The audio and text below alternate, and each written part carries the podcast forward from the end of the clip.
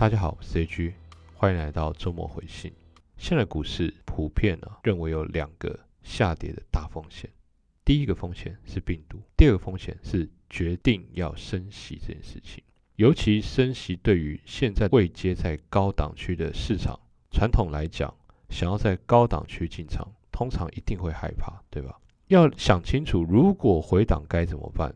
现在的进场的股票就算是多头，那类股轮动的时候，会不会杀到自己的股票呢？还是应该打死不动，等回档再进场？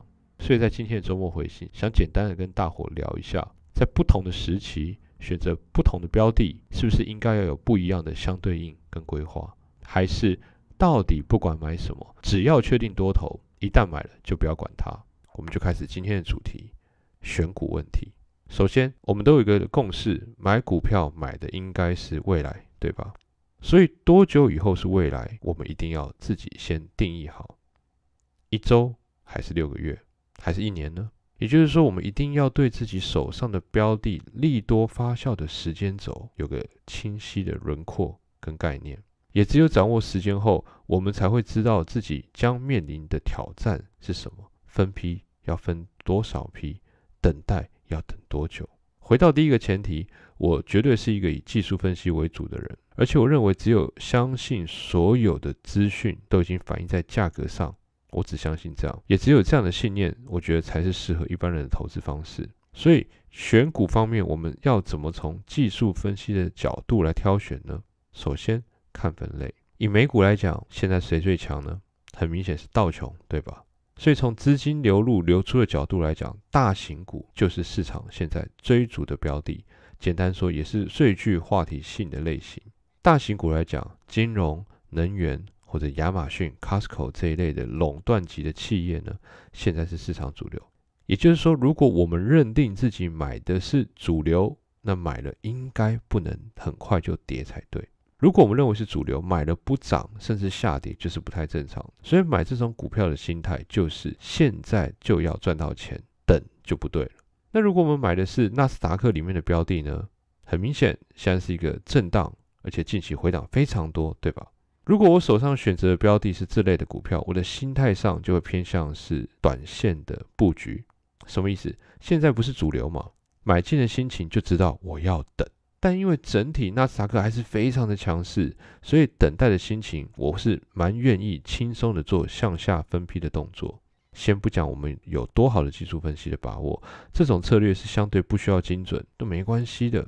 更重要是。买进这类股票，关键是心情上要等。其实这个是最重要的一个诀窍。很多人不晓得这类股票跟前面那档股票的差距不一样。这种股票买进后可能上涨又下跌，买进后可能震荡很久才上涨，这都是正常的。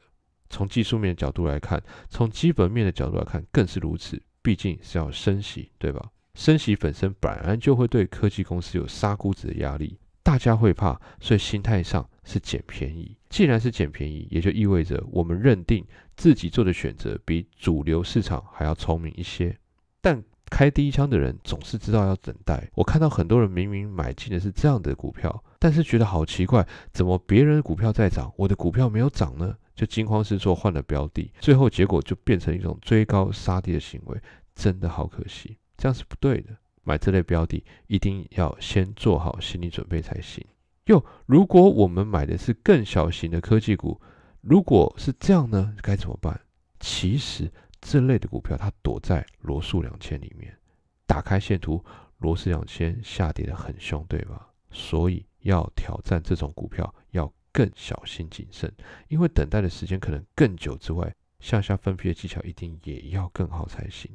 等待的时间长，下跌的深度都不容易评估，一样。我看到满怀信心的投资人布局这种股票，最后因为等不下去，看到别人涨了而眼红，杀低杀在最低，那真的是犯了大错。以上我谈的技巧，都是我多年来在股市征战的一点心得。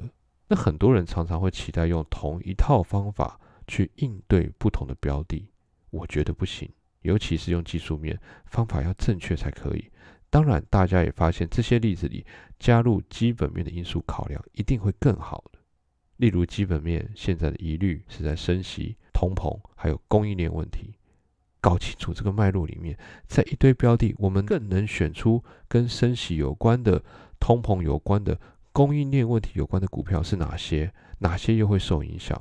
我们搞清楚这些，才会更清楚自己买到的是什么东西。这也是我常常在我们会员直播里提到，我买进 SENS，我买进 Grab 这样的股票，我一点都不急，甚至不跌不买进，就是这个原因。这个东西真的蛮重要的，在台股也是可以这样操作哦。台股有很多分类，对吧？甚至可以用美股来推台股。我希望大家能多多听今天周末回信的内容，主要是现在大部分的人希望用一套打天下，我觉得这样子常常会得到失望的结果。最后，我希望用三句话总结一下今天的内容：第一，买进的标的必须要熟悉它起涨的原因跟时间；第二，根据第一点，耐心的布局，甚至果断出场。第三，坚持相信自己，等到果实开花。做好这三点，应该会感觉自己在股市恐惧变少了，也能更有效的利用手边的资讯。这一节周末回信，希望能帮到大家。我是 A G，有任何问题都欢迎在底下留言，后来我的一流股市社团讨论。祝大伙股市顺利。